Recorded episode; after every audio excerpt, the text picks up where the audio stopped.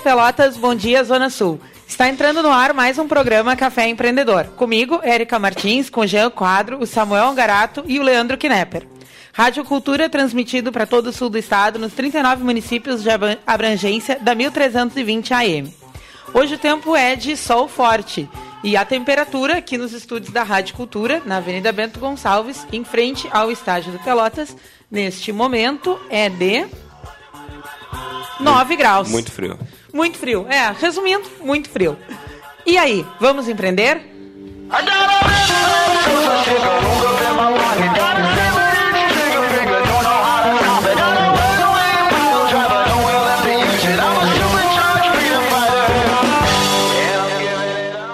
Café Empreendedor tem o patrocínio de Cicred, gente que coopera cresce. Venha conversar com um de nossos gerentes e conheça as vantagens e benefícios de ser um associado Cicred. Cult Agência Web, multiplique seus negócios com a internet. Venha fazer o gerenciamento de sua rede social e o site para sua empresa conosco. Acesse cultagenciaweb.com.br ou ligue no 3027 2074. Melhor Envio, economize no frete e lucre mais. Acesse www.melhorenvio.com.br. Cindy Lojas, Pelotas, atua em defesa dos interesses do comércio varejista de Pelotas e região. Você pode entrar em contato conosco pelo 3027 2174 ou pelo facebook.com barra programa Café Empreendedor. Pelo nosso site caféempreendedor.org você pode ouvir todos os áudios dos programas anteriores em formato de podcast on demand. A hora que você quiser, pode baixar e escutar então os áudios dos nossos programas anteriores. E o nosso assunto de hoje, então, Uh, nós vamos conversar um pouquinho sobre como indicadores econômicos impactam a vida das empresas. Né? Um tema bastante importante em, nesses tempos que a gente vive hoje, né? porque está todo mundo querendo, né? ou pelo menos se não está, deveria estar, né? entender melhor um pouco a dinâmica do mercado para poder se preparar para as possíveis oscilações que a gente tem aí em termos de política, de economia. Bom dia, meninos da mesa, Samuel, Bom Jean. Bom dia. Estão acordados? Estão aí? Estamos. Eu estava agora de manhã, porque o único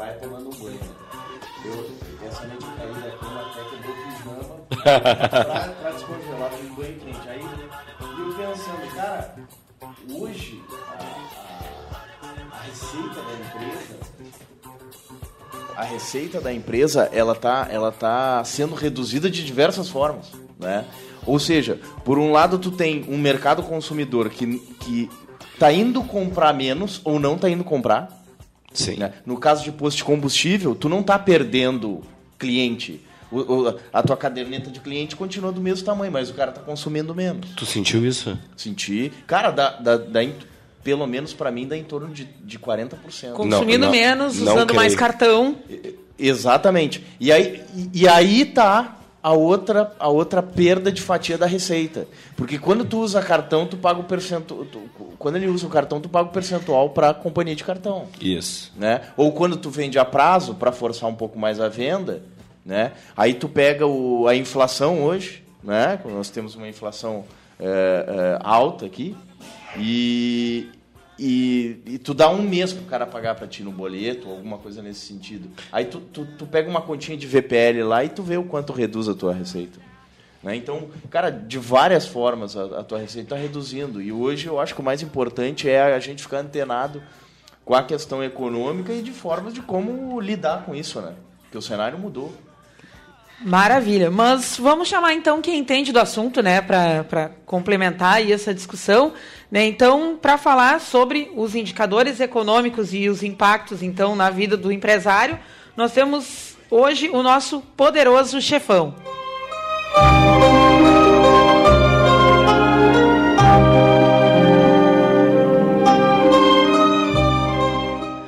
O nosso poderoso chefão de hoje, então, é o professor Ezequiel Megiato, da Universidade Católica de Pelotas. Né, a gente, só lembrando que a gente já anunciou esse programa no dia 28 de maio, né, e aí, por problemas técnicos, a transmissão da rádio estava fora do ar. Né, e aí, como a gente sabe que o ao vivo ele tem um, um impacto legal aí para quem nos escuta, né, e até para eventualmente interagir a gente reagendou com Ezequiel, então começar primeiramente agradecendo né, a presença do Ezequiel dois sábados cair da cama né, para estar tá aqui com a gente é, é muito amor à causa. Né? Então, bom dia, Ezequiel, muito obrigado por estar aqui com a gente nessa manhã. Bom dia, muito eu que agradeço o convite por para falar com vocês e com os nossos amigos que nos ouvem.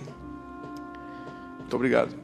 Vamos lá, então já entra na roda dando a tua opinião sobre isso que a gente estava colocando, né? a importância do empresário estar atento aos índices econômicos. Aí não, É verdade. não, desque- não atropela também, Érica. desque- Deixa o cara se apresentar aí, né? É verdade, né? Que o assunto é que o E assunto tu, é tu tão não deixou falar o meu poderoso chefão sensual. É que É, vou falar agora, O fiquei- negócio aqui fiquei- na mesa é se atravessar. Vamos voltar. Poderoso chefão. Pronto. Ag- Agora, agora sim. Então vamos voltar duas casas. Ezequiel, antes de mais nada, tua formação, tua atuação, é que, o- é que o tema é tão convidativo que a gente já fica Claro, é, já. querendo discutir. Mas vamos, vamos Hobby, cumprir o signo, protocolo. cor favorita. Bom, eu sou economista, então, formado em economia pela Católica. Uh, tenho uma pós em finanças também pela Católica e mestrado em economia pela Unicinos. E atualmente eu faço eh, doutorado em economia na PUC, RS. Então essa é a minha formação, digamos assim, mais na área da economia, economia e finanças. E eu concordo, já entrando no tema então, com o Samuca aqui, com o Samuel, o que ele comentou. Ah, essa participação do governo, né, do Estado, em tudo. Ah, e para o empreendedor, a importância dele saber disso é que ele já arranca, mesmo sozinho, com um sócio, né? Um sócio oculto, mas que não, não é bem oculto assim, né? E um sócio que nunca perde, né? Eu- sócio que nunca É que nem a um Dilma sócio que fala nunca, que por trás de cada nunca criança... corre o risco, né? Só ofere É os que nem A lucros. Dilma fala que por, por trás de cada criança tem, tem Um uma cachorro. figura Tem a figura do oculta, cachorro. que é o cachorro. Pô, não, Nesse caso é um leão, né? Um leão. que te come pela perna. Ei, ei, eu- acho que é um... Atrás de toda empresa tem uma figura oculta que Gotas na de, não, tem uma realidade figura gotas de é um inspiração. Gotas de inspiração. Por trás de cada empresário tem uma figura oculta que é um leão. que é o leão, que é o próprio governo, né? Que come hoje eh, cerca de 40% de tudo que as empresas fazem, né? Esse é um ponto dramático. As pessoas trabalharam o ano passado, e isso é bem interessante, trabalharam até o dia 29 de maio, 28 de maio para pagar imposto. Esse ano foi até 1 de junho. Quando, até quando será o ano que vem, né? Só para a gente fazer uma comparação, esse ano foram 171 dias trabalhados para pagar 151 dias, desculpa, para pagar impostos.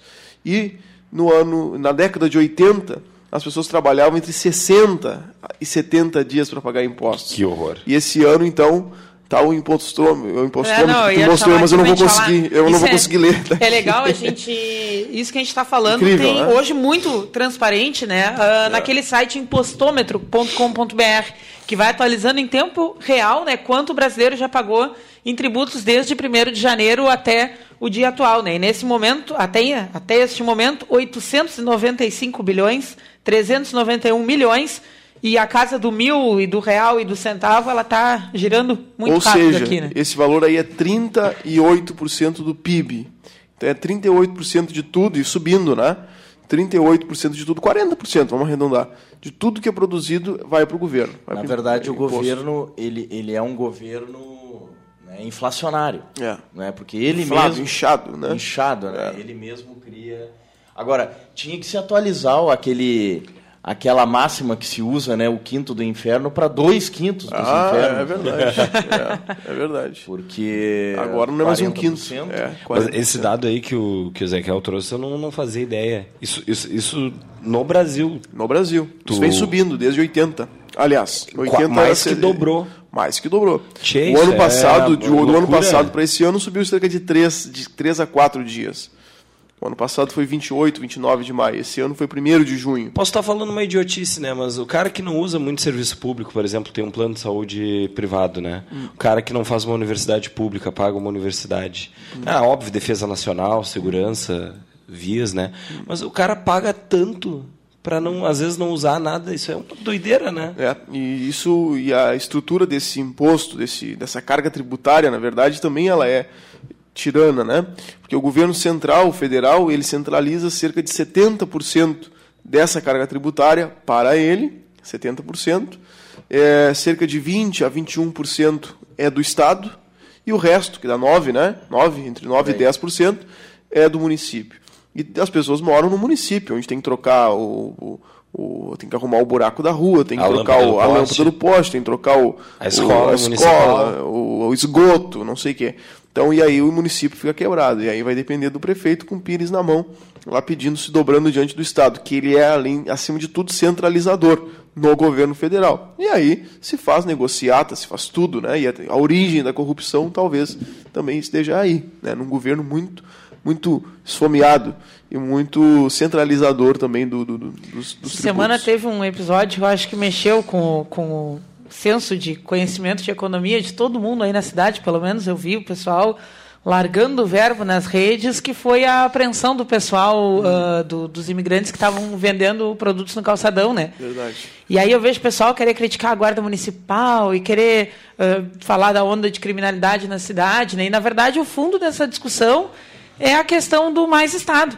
Né? Bom, se o Estado precisa regrar para que um comerciante possa uh, oferecer, vender suas, suas mercadorias dentro de uma determinada visão de lei, a partir do momento que há uma lei alguém não cumpre, é um crime, é sabe? Verdade. Tudo bem, tem graus diferentes, tem punições diferentes, né? mas o pano de fundo muito pouca gente discute, que é o que? Bom, por que, que o Estado precisa me dizer uh, que eu tenho que ter alguém com carteira assinada, uh, que eu tenho que ter determinados tributos para manter uma loja funcionando, que eu tenho que ter alvarás, que eu tenho que ter uma série de coisas. Acho que a, no passado houve uma intenção de, bom, de evoluir para um oba-oba que se teve, né? mas que hoje a gente já vê que na prática inviabiliza um monte de coisa. Olha o nosso índice de desemprego. Né? Érica, né? sua liberal. Total, total, total. Não, não, não, não quero. E, e, e, essas regras, elas, elas, elas ingessam as empresas, né? Algumas delas, claro que elas foram criadas com bom intuito, muitas no vezes. No contexto em que surgiram. No né? contexto. Né? Vamos lá, vamos citar, por exemplo, a questão das leis trabalhistas, né? E, tudo mais. Ah, num passado que tu ficava impossibilitado de abrir realmente uma empresa, porque tu tinha duas opções, ou ser um, uma indústria, que é uma coisa de alto poder aquisitivo, ou ter um, um comércio, que também é uma coisa alta. Hoje não faz mais sentido isso todo mundo tem acesso à mesma tecnologia, tu pode ser um profissional ah, do conhecimento. conhecimento. É, tu pode ser um profissional do conhecimento, né? Ser fotógrafo, do dia para noite compra, parcela uma, uma câmera, vai ali, pode ser... Não, não tem porquê mais assim, não tem barreira de entrada para tu ser empresário mais. Mas aí, aí voltando àquilo ali que eu estava falando, assim, e essas regras, muitas vezes, elas, elas ingessam. Hoje, por exemplo, assim, essa redução, é, esse problema econômico, ele acarreta em redução de receita e aumento de custo. Hum. E isso é uma, uma situação ruim.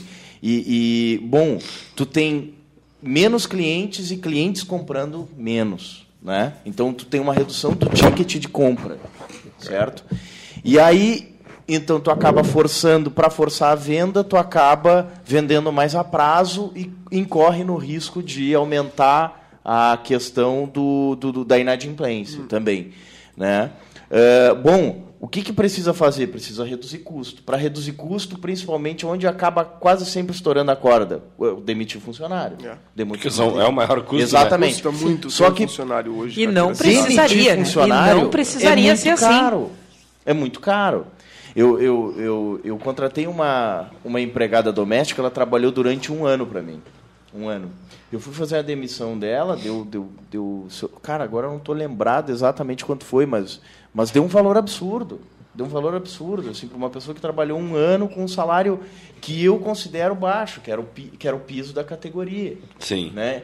E, e, e aí, então, tu está numa condição que tu não tem capital de giro e para fazer as mudanças que tu precisa, tu está engessado por regras trabalhistas. trabalhistas. Bom, qual é a alternativa? Morrer. Vamos falar de, uh, de direitos trabalhistas, então vamos falar do, do FGTS. O que, que tu acha? O FGTS é uma piada, né? É, Sem graça. Por favor, tu que é funcionário e está nos ouvindo, quando achar que o FGTS é uma coisa boa, pô, o governo tinha que dar no mínimo opção. Eu acho que legal de ter 8% e tal, mas o funcionário tinha que ter opção de pegar esse dinheiro no bolso e botar numa poupança. Quanto é que é a rentabilidade do FGTS, para quem não sabe, Ezequiel? 3% mais TR. TR é zero, então é 3%. Isso aí é o que? Um terço da poupança? Isso hoje é, um, é, é, menos de um terço da inflação. A inflação fechou ano passado em 11,08. É 3% ano. Ano. Ano. Ano. Ano. ano. Meu então, Deus. Ou seja, quem deixa o dinheiro no fundo. De... E a lógica do fundo de garantia é muito interessante, né? Ela, ela, ela é para, digamos assim, proteger o trabalhador no período que ele tiver. Uh, em desalento, né? em desemprego, ele recebe o fundo. Tá, essa é a lógica. Só que a verdade ela é, é diferente. dinheiro, né? Pelo por trás Deus. disso, é. Então o governo obriga as empresas, enfim, tem um fundo de garantia, né? que é uma coisa boa, assim, de certo modo, né? digamos assim, para quando A a, pessoa... A ideia, para quando a pessoa se desemprega, tem o fundo. Ok. Agora, ah, o que, que ocorre?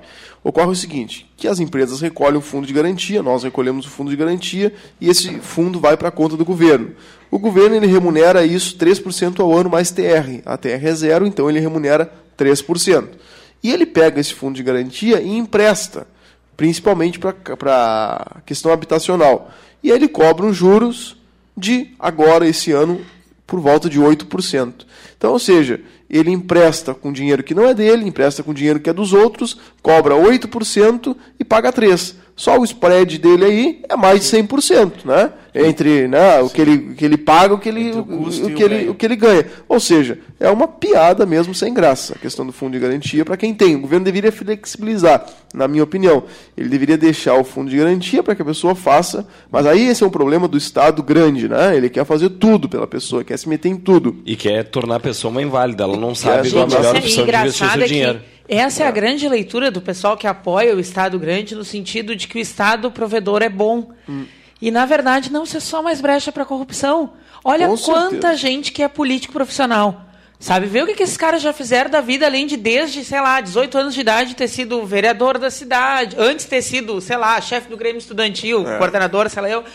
Chefe as de pessoas gabinete, que só ah, orbitam em torno desse tipo de função, que não tem outra atividade profissional. Né? Então, assim, ó, não vamos ser ingênuos. Essa pessoa também está preocupada em, de alguma forma, se manter, em garantir com que exista um cargo para o qual ela possa né, ascender. Né? Então, essa coisa, quanto mais o Estado, o Estado cresce, mais as brechas para que a corrupção, a partir daquele Estado, elas também crescem. Ah, acho que a consideração é, é, uma, é uma consideração interessante, né? Se uma empresa privada ela tem prejuízo, o prejuízo é dela, é do sócio, é dos acionistas também, ok? E é da empresa. Agora, se uma empresa pública ela tem prejuízo, o, o prejuízo é de todo mundo. Ele é, eu vou usar o termo que eu não gosto, mas ele é socializado, né? O prejuízo socializado. E o exemplo principal disso é a Petrobras, que é bom de falar da Petrobras. Né? A Petrobras, de quem é a Petrobras? Ah, aí tem a propaganda do governo, aquela que a Petrobras é nossa. Nossa, minha não é. Minha que não é. É, Minha minha não é, não é. não eu tem nada uma gasolininha Se fosse minha, seria muito diferente. É, e a Petrobras é um exemplo claro. A Petrobras é uma empresa que tem um, tem um monopólio do petróleo. Só ela pode explorar o petróleo no Brasil, desde 1940 e poucos, na época do Getúlio Vargas. Tá bem, foi uma questão estratégica ter uma empresa de petróleo, etc, etc. Tá ok.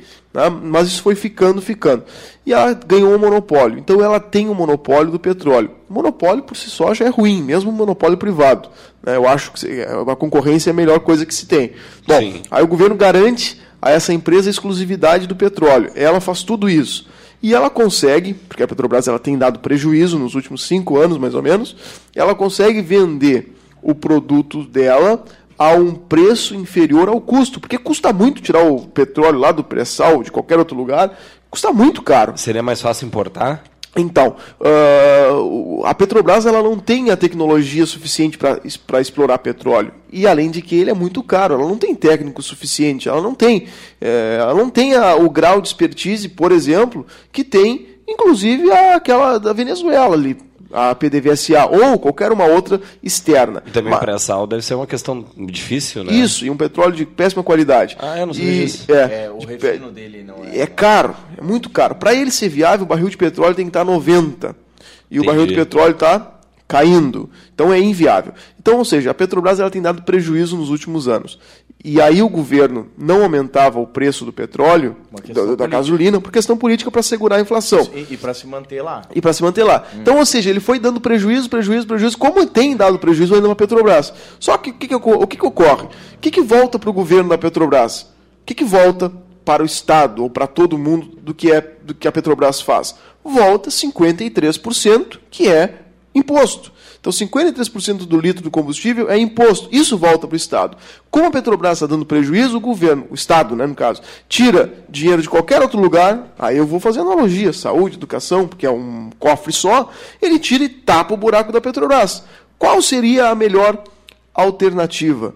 Não precisa nem privatizar a Petrobras, porque isso é coisa que nem o PT, nem PSDB, nem ninguém hoje faria. Porque são todos, estão todos envolvidos e durante muito tempo mamaram né, na é da Petrobras. essa bocona? É. É. Que é bocona? Quebra o monopólio. O que, que seria? Que, que é melhor para toda a população? Quebra o monopólio, pois deixa, nem que seja a venezuelana mesmo vir aqui. Deixa uma. Lá nos Estados Unidos tem 90 petrolíferas. No Brasil tem uma só. Deixa uma vir de fora. E aí tu pode cobrar dela 70% de imposto. Pra, pra. Aí tu beneficia a Petrobras. A Petrobras só paga 53%. E a outra paga, paga 70%, não tem problema. Ela vai ser mais eficiente. Ela vai ser Ela mais vai ser eficiente, mais porque ela tem mais tecnologia, ela tem pessoas mais especializadas, ela tem Porque mais ela se capital. enxerga como um negócio Porque que ela é esse negócio. lucro, que a e a Petrobras não momento- é. A Petrobras, imagina, só esses desvios que tiveram aí agora, e tudo, como tu falou, político, né? Tudo de, de, de condução de diretorias que são eminentemente políticas, tu vê, a coisa dá prejuízo É, mesmo. Agora, agora que interessante isso que tá falando, né? Porque assim, ó, em termos de negócio, ela já é, ela já não é rentável, Não. é? Porque o custo é maior do que o preço de venda por uma questão de negócio, né? Claro que está sendo usada como, como num sentido político, mas aqui nem tá, nem tá entrando a questão do petrolão, nem tá entrando. Sim, só a operação, Só a operação natural dela já do. é deficitária. Mas A- isso é uma coisa aberta. que, que eu acho que, que tem sido. né, E não poderia ser diferente numa era que a gente vive hoje com mais acesso à informação. Isso tem vindo mais à tona. Né? Até estava procurando aqui para achar. ah, no ano passado, eu me lembro que ficou bem famosa uma foto de um posto de combustível em São Paulo que fez dois banners, né? Valor da, da gasolina com impostos e do lado sem impostos, né? A época era 13,9 com o imposto e 1,45 sem o imposto. Então era impossível tu olhar, Cleiton, tu não precisa nem abastecer, tu só passa e olha aquilo ali e tu não ter uma indignação. Claro, né? E eu acho claro. que aí começa a grande. E, eh, e- e é importante, eu acho, quebrar tabu. Quebrar tabu. Privatização, eu, eu acho, na minha opinião, e acho não, isso é comprovado, né? É bom. Privatizar é bom, é muito bom Quem privatizar. É acha ruim fa- para o nicho. Dê um argumento na nossa página É. do Facebook, É. pelo amor de Deus, É. que é o único argumento que eu vejo é, ai, que é nosso. Que nosso, meu amigo. Não, é que é uma orientação política. Ideológica. Né? É, é ide- ideológica. Ideológica.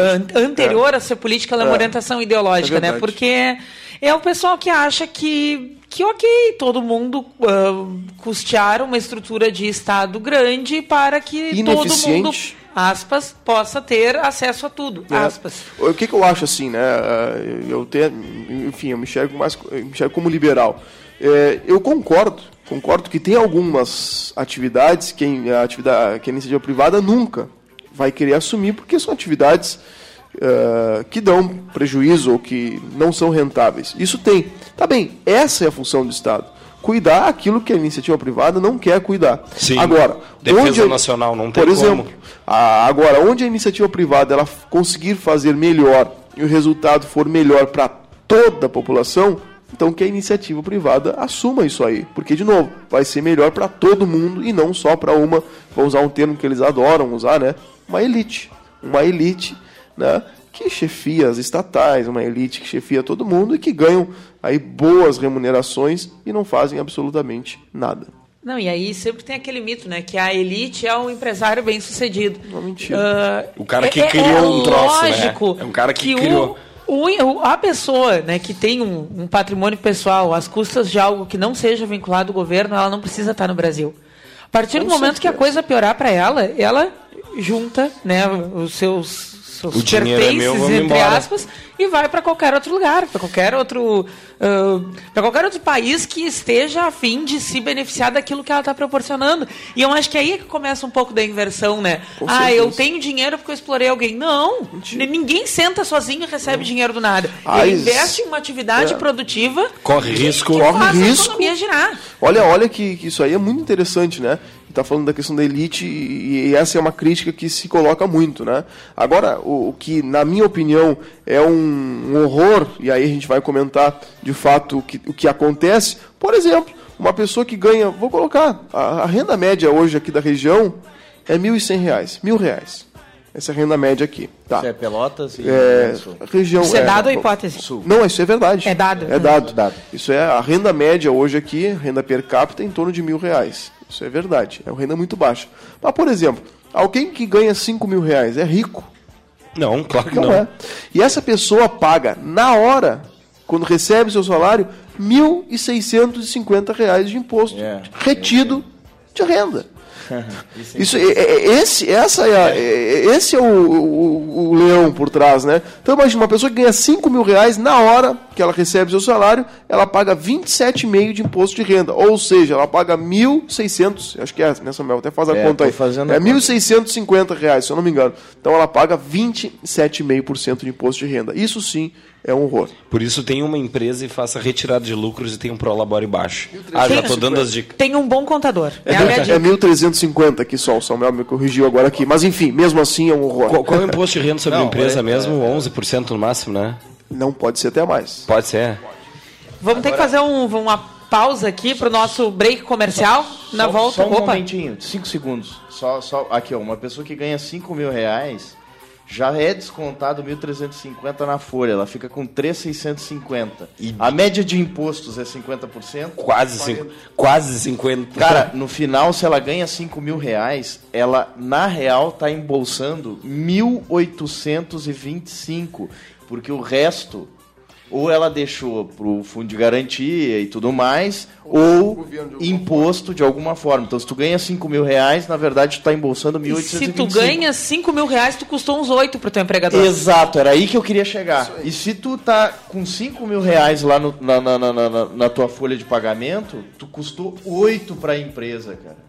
Cara, então faz a conta. De 8 te sobra 1.825 no bolso. Próximo Pessoal. bloco, países com baixos impostos. Ok. Vamos para um break comercial, então. Voltamos já já e vamos tirar umas notas fiscais aqui, aproveitar a presença do nosso poderoso enquanto isso. Até mais.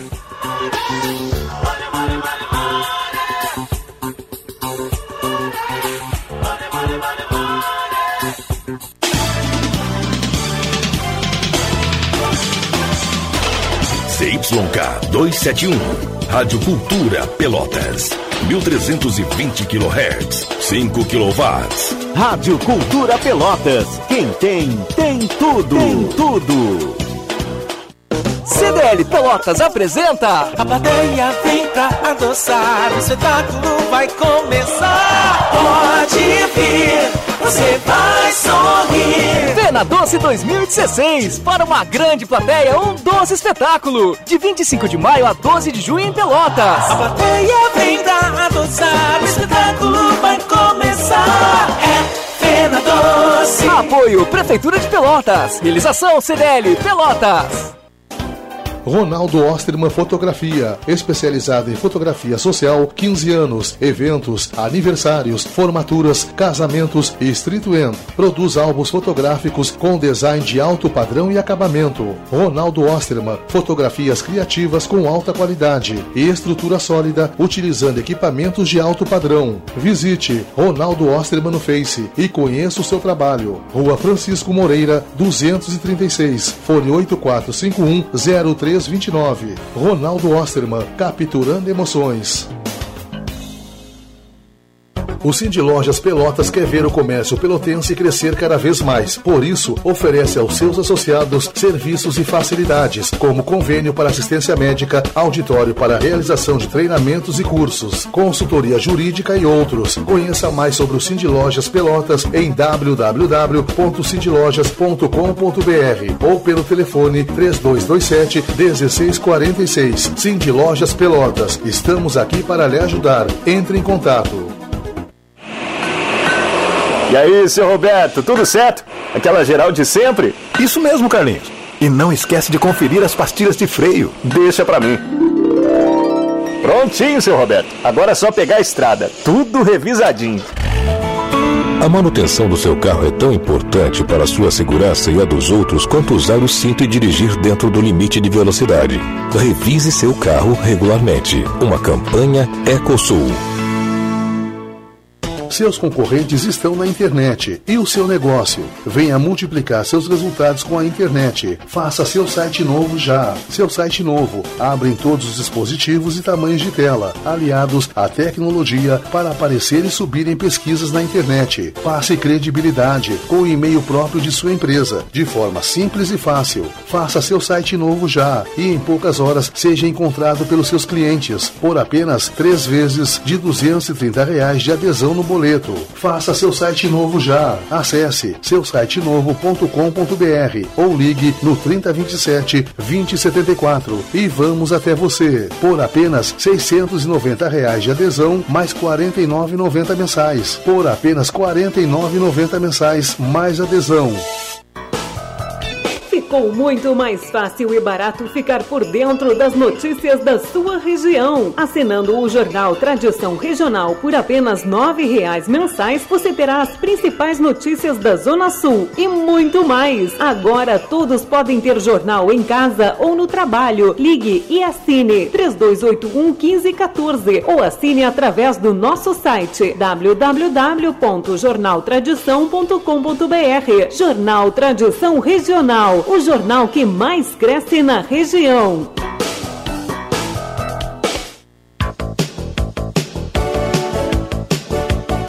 Os melhores seminovos, totalmente revisados da região, você encontra em Satialan. A melhor assistência técnica e serviços de revisão com garantia. Satialan, sempre com peças originais Ford. Consórcio Nacional direto de fábrica. Satialan, a concessionária Ford Pelotas. Avenida Bento Gonçalves, 5248, fone 3026 1234. Também aberto aos sábados das 9 às 17 horas. O verdadeiro amor é aquele que se inicia na alma, longe do intelecto, longe da razão. Não busca uma imagem ou uma cor. Quer apenas vibrar intensamente, como se fosse apenas um, em perfeita sintonia. Quando você sentir essa experiência única, não deixe sua mente interferir. Apenas haja e viva a sua história de amor. Dia dos Namorados, uma homenagem à Cultura.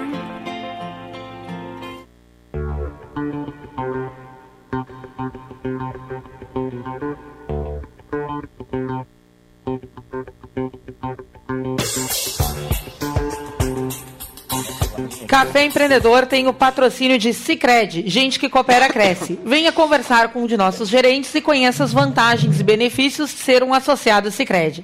Cult Agência Web. Multiplique seus negócios com a internet.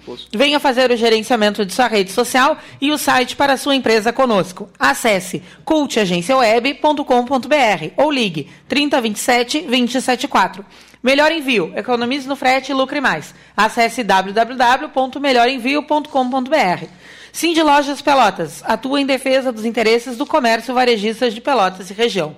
Então, antes de a gente entrar, né, dar continuidade aqui à nossa conversa, que está muito boa nessa manhã, gelada, né, a conversa aqui pegando fogo, uh, vamos então chamar o nosso Gotas do dia. Com voz sensual. Momento Gotas de Inspiração. E a frase é a seguinte: Coloque o governo para administrar o deserto do Saara e em pouco tempo ele fará faltar areia. Milton Friedman.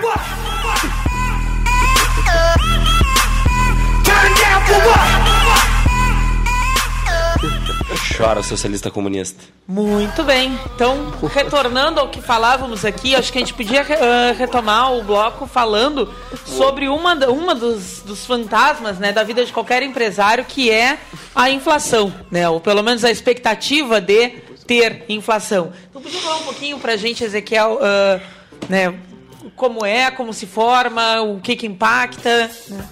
A inflação ela tem três origens, tá? Uh, inflação de demanda, que é a oferta e demanda. Tem pouca oferta e muita demanda, o preço aumenta. O que, que é inflação? Inflação é aumento contínuo e generalizado do nível de preço. Subiu só o tomate, tem inflação? Não. Subiu o tomate, a cenoura, tem inflação? Não. Subiu todos os níveis de preços na média? Ok, isso é inflação, tá? Essa é a diferenciação que a gente precisa fazer. E ela tem três origens, como eu disse. A primeira, que é oferta e demanda, tem um pouca demanda. Aliás, tem muita demanda e pouca oferta, o preço aumenta. Isso é resolvido com o aumento da oferta. E aí os preços baixam novamente. Um outro tipo de inflação, eu vou ficar só nos dois, porque um outro é bem Essa complicado. seria uma boa inflação, né? Essa seria uma boa inflação. Essa seria uma boa inflação. A Porque tem outra- gente querendo comprar e tem dinheiro no bolso. tem dinheiro no bolso e aí tu força as empresas a produzirem mais, ok. E o outro tipo, que o outro é bem complicado, só teve no Brasil na década de 80 e 90, nem vou entrar no termo, no termo dele que é inflação inercial.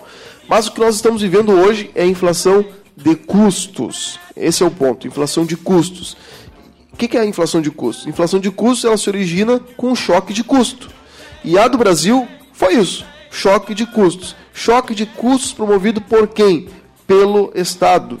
Mas exatamente, Pelo era isso que eu estava falando. Por isso que é um governo inflacionário. inflacionário, que ele deu start para a inflação. Então, aumento, reajustou a energia elétrica em 40%, reajustou os combustíveis, reajustou uma série de coisas e não criou espaço para concorrência nessas áreas para reduzir preço. Isso levou ao aumento de preço no frete, levou ao aumento do preço do consumidor final. Aliás, levou aumento de preço na indústria, levou aumento de preço no frete e levou esse aumento de preço para o consumidor final. Então, ou seja, nós temos hoje uma, inflação que ela começa agora, dá sinais de que começa a cair um pouquinho. Por quê?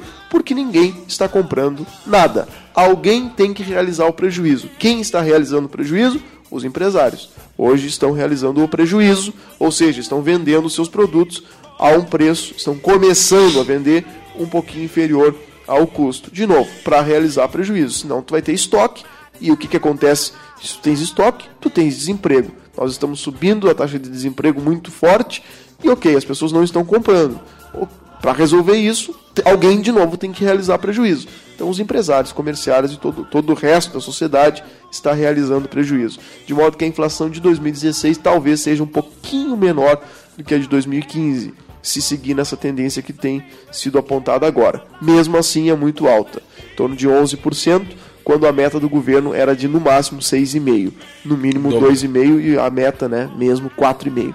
Mas a meta a gente vai deixar em aberto, porque quando a gente atingir a meta, nós vamos dobrar a meta. Vai, Chamando a figura oculta Agora atrás isso, agora isso que tu tá falando é interessante, Ezequiel, porque tu tá falando assim que o processo hoje econômico que, que, que a gente tem desenhado aí, ele tem uma origem, pelo menos na tua fala, bastante clara na questão das atitudes do governo. E a gente, na verdade, vê isso desde o governo Lula, né? É, Um, um custo sempre maior do que, do que a arrecadação. E- e- e, e, e- e entra aí, ou se justifica aí, um contexto internacional de crise que, ah, de, de certa forma, contribuiu para que tudo isso acontecesse ou não? É, não, na verdade, né, nós tivemos uma crise internacional em 2008. Os Estados Unidos e a Europa fizeram a lição de casa, em 2009 já estavam crescendo. tá? O Brasil tratou aquilo como uma marolinha e tratou de gastar, e gastar mal, e aumentou os gastos cada vez mais. Hoje, nós não temos crise internacional. Então, crise internacional é balela. Nós É não temos desculpa. crise internacional, é desculpa. Os Estados Unidos vem crescendo cada vez mais nos últimos 3, 4 anos. A Europa, tirando a Grécia e tirando aqueles países de viés um pouco mais de esquerda que estão incorre, que incorreram, que o Brasil, aliás, meio que copiou os seus modelos, a Grécia tinha mais de 300 mil taxistas públicos, para vocês terem uma ideia. Né? Público? Gasto público, estatais. Né? Uau, não eram privatizados. É, então, ó, por isso que a Grécia teve quase que vender o país inteiro para sair da crise. Né? Crise de gastança de dinheiro público. Tem funcionário público demitido, né? Também, é, é, então, esse é o caminho, né? Sinceramente, se a coisa, se, tiver, se tivermos, por exemplo, uma guinada à esquerda ainda maior, né? Então, que Deus nos livre disso. Então, a verdade, Samuel e, a- e os amigos, nós não temos hoje crise internacional. Pelo contrário, os países que estão caindo hoje é Brasil, Venezuela e Companhia Limitada.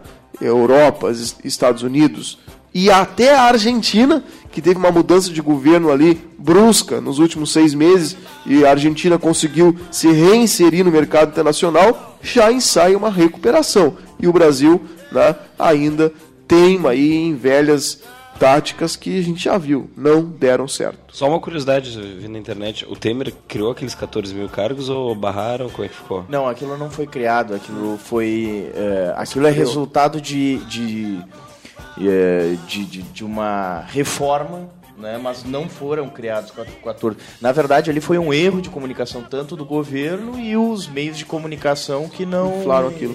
Inflaram. Ele anunciou ontem um corte de 4 mil cargos comissionados que vão dar uma economia de 250 milhões no ano. Aí vocês imaginam. 250 milhões. Milhões. Eh, Desde que este programa começou, nesta manhã, o impostômetro nos diz que nós já arrecadamos 224 milhões. Imagina. Nesta hora que este programa está no ar, que ainda não fez uma hora. A, a gente reclama bastante da, da, da carga tributária no país, mas eu vejo pouco pouca mídia falar comparativo até para ter uma Hum. noção com outros lugares do mundo.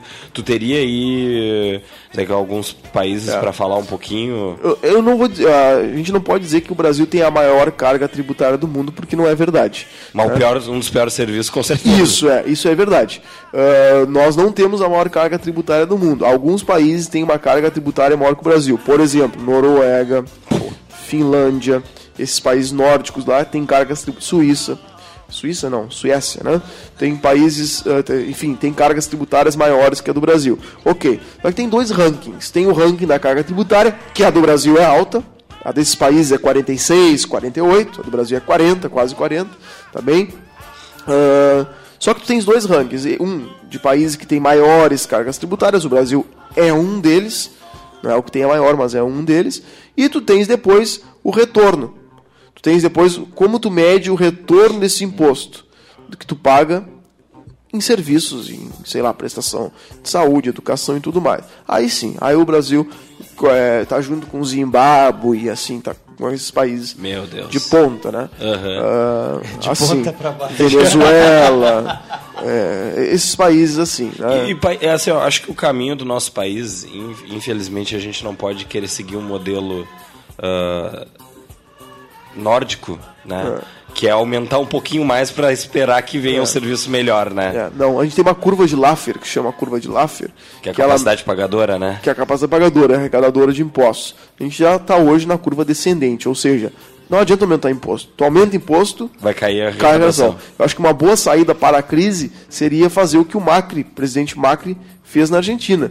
Ele zerou imposto de renda, zerou o imposto de renda de famílias que ganham até o equivalente a 8 mil reais. Isso não é nenhuma loucura. Ele zerou o imposto de renda, com certeza ele aumentou muito o consumo e nos indiretos, tributos indiretos, ele deve ter compensado isso aí. Isso é uma boa medida, é uma boa medida. Redução de impostos. Isso só para explicar um pouco para o nosso ouvinte, a curva de Laffer ela, ela mostra uma relação entre a arrecadação né, e a questão do, do, do custo, do, de, de quanto se paga de imposto. É, a- ali na Tem- curva de Laffer Tem tem, uma explicação muito bacana no nosso podcast Conceitos Básicos sobre Economia, Ah, é verdade. que foi com o professor Diego Pereira lá do IF, só procurar no caféempreendedor.org. Teve mais tempo, pelo menos, para explicar do que a gente está tendo agora. Ele deu Verdade. um desenho bem didático sobre a, a curva, o que, que ela impacta. Vou deixar pro ouvinte lá buscar o, o- o- a explicação. Pessoal, vamos para os nossos alôs. Então, começar o nosso convidado. Quer mandar um alô para? Para todos que estão nos ouvindo, né? Um alô, né? E uma, eu, recomendando que é importante que a gente leia sempre, né? Procure é, outras indicações de leituras que não aquelas que a gente só aprende, que aprende na universidade ou, na, ou em qualquer outro lugar, na escola também, né? Que a gente procure ampliar os horizontes e ler um pouquinho de economia liberal não faz mal para ninguém, pelo contrário, faz muito bem. Samuel? Vou mandar um alô aí pra, pra, pra minha família que tá, tá lá em casa hoje, pro pessoal lá da, da, da Católica lá. Verdade, do, isso é um alô. de Desenvolvimento, né? E eu aqui e o, e o Ezequiel que trabalhamos junto lá. É, e pra pessoal todo que tá nos escutando aí. Alô pra todo mundo aí, beijinho pra Catarina. Mandar um alô pro Fetter aqui da mesa, né? Leandro, que tá em nosso- casa, nosso tá adoentado, mestre, né? líder, então você ouvinte majestoso. Que tá estranhando aqui, que não ouviu a Na voz. verdade, a gente impeachmentou ele hoje, né? do... Sim, impeachment. É golpe. Ah, então mandar um grande abraço aí pro, pro Leandro Melhoras, né? Que tá com problema de saúde, não pôde estar aqui hoje. E aí pro pessoal que interagiu aqui com a gente na página enquanto o programa tava rolando, pro Derek Guimarães, pro Yuri Dias, pro Enio Vale, pro Vinícius, pro Felipe Enhart, pra Zenaide Montenegro, pra Simone Ramos Correia de Souza, Mauro Bessa, Jordana Lima, Lete Lopes, Paulo Ávila. Então, um grande abraço pro pessoal que fica ligado aí no café. E já emendando, então, vamos falar um pouquinho na nossa estante do Café Empreendedor, né? Para o pessoal que sempre fala que a gente traz muito livro grande ou com, muita, ah, ou com muitas páginas, né? O nosso livro de hoje, ele tem 70 páginas, né? E é da coleção da Você SA, ah, 24 dicas para criar um ambiente de trabalho divertido e estimulante. Como motivar a sua equipe. Então é um livro que traz 24 dicas, né? Bem voltadas para a área de gestão de pessoas, né? De como ah, chamar a equipe para os objetivos da, da empresa. Então são pequenas dicas, cada uma tem duas, três páginas no máximo, né? Então vamos falar sobre uh, motivação, uh, parceria, objetivos organizacionais, encorajar as pessoas, incentivar pensamento. Então uma série de dicas, né? Fáceis uh, de escrita tranquila, bom de ler e com, e com coisas concretas aí para modificar então a realidade das equipes. O nossa dica de hoje então, como motivar sua equipe, Anne Bruce, coleção Você SA. Então, em seguida está entrando aqui no, no nossa, na nossa página, facebook.com barra programa Café Empreendedor, então a, a sinopse ali para você buscar esse livro. Uh, ah, para a gente fechar, então, a nossa manhã ainda temos dois minutos. Uh, vamos passar então a palavra para o nosso convidado para ele dar umas dicas aí de como acha que a coisa vai se comportar até o final do ano aí, o que, que tem de cenários, o que, que o empresário pode buscar se informar, né, para melhor se preparar, porque a, a, história nos mostra, né, que a, a crise ela não é agora, né? A gente vive nessa onda de altos e baixos, né? Então a gente tem que aprender aí se instrumentalizar para poder fazer com que a crise nos atinja o menos possível, né? Para que essas intempéries uh, não nos peguem desprevenidos. Então, passar a palavra para o nosso convidado finalizar. Né? E aí já agradeço novamente aqui em nome do nosso grupo a participação do Ezequiel nessa manhã, foi muito bacana. Inclusive, sobre o assunto faltou tempo. Mas pode finalizar então, Ezequiel, com as suas é. considerações. Eu acho assim, é, esse momento que nós estamos vivendo é um momento de instabilidade, principalmente política. E a instabilidade política é ruim para os negócios pessoas vão postergar investimento enquanto não, não tiverem um direcionamento de fato do que vai acontecer. Nós temos dois cenários. Um, esse governo interino continuar, e, e que é o que eu acho que deve acontecer, né? salvo Lava Jato fazer uma outra devassa. Né? Uh, ok, com o Temer, mais do que o Temer, o Temer nem a figura-chave aí, mas o Henrique Meirelles e os outros, a equipe econômica, nós temos uma direção clara, que será uma direção de austeridade e uma direção de que o país ele tem, terá já talvez em 2017 uma retomada de crescimento, né, que esse é o pior momento. Nós temos aí no cenário da volta da presidente Dilma Rousseff, que nós não sabemos, é uma caixa de surpresa com essa tentativa dela de guinada à esquerda. Não irá conseguir fazer nenhuma reforma porque não tem base para isso. E nós temos um terceiro cenário de, de, uma eleição de um novo presidente da República diante de um fato que pode acontecer e é bem plausível, que é a cassação da chapa Dilma Temer. Um novo presidente, por si só, creio eu, teria também uma certa legitimidade, dependendo muito de quem será ele, de conduzir as reformas. Então, creio que seria mais ou menos se o Temer continuasse, certo? Então acho que são dois cenários. Uh, o cenário que está posto hoje, mais claro para a economia brasileira, é que nesse ano nós vamos cair, o PIB cai 4% nesse ano. É dramático isso, é quase que uma recessão, aliás, é quase que uma depressão, porque nós já, viemos, já estamos caindo há três anos. Né? O desemprego ele ainda não chegou no seu ápice, ele vai subir ainda mais, então nós teremos ainda mais desemprego e a inflação ela começa a recuar um pouquinho uh, em virtude de que as pessoas não estão consumindo. Para uh, co como alento, né? Como alento há já uma certa conscientização nos economistas de que o pior da crise já passou, né? Então, de que esse é o de fato o fundo do buraco que agora a gente começa a sair daí a saída dessa, desse buraco depende e muito da condução política, de direcionamentos políticos. Na minha opinião, quanto mais liberais eles forem, melhor será a saída da crise. Né? Mais forças empresas, por exemplo, terão, uh, ou as pessoas mesmo, os indivíduos terão, para uh, uh, fazerem força para sair da crise. Né? A participação do Estado nesse sentido ela tem que ser no sentido de não atrapalhar, de não uh, atrapalhar um processo de retomada de crescimento. Pelo contrário, tem que favorecer uh, a esse trabalho. E uma das formas de favorecer seria com isenção, com redução fiscal. Né? A minha percepção é bastante essa. De modo que eu creio também, eu sou um dos que pensam que o pior da crise já passou, ainda, apesar de que ainda a gente vai ver uh, um aumento do desemprego. Né? Mas uh, há possibilidade e há sim condições para que o país retome uh, o seu crescimento já no ano de 2017. Maravilha. Muito obrigada, então, aí pela, pelas dicas, pela participação. É um ótimo final de semana a todos. Em breve o áudio desse programa estará no ar, no nosso podcast, juntamente com o programa da semana passada, que foi direto da Fena Doce, né? Então a gente está trabalhando no áudio para poder colocar no ar. E não esqueça que na segunda-feira, 11h15, tem mais Café Empreendedor ao vivo aqui, direto com o Leandro. Então um grande abraço e um bom final de semana. Obrigado pela audiência.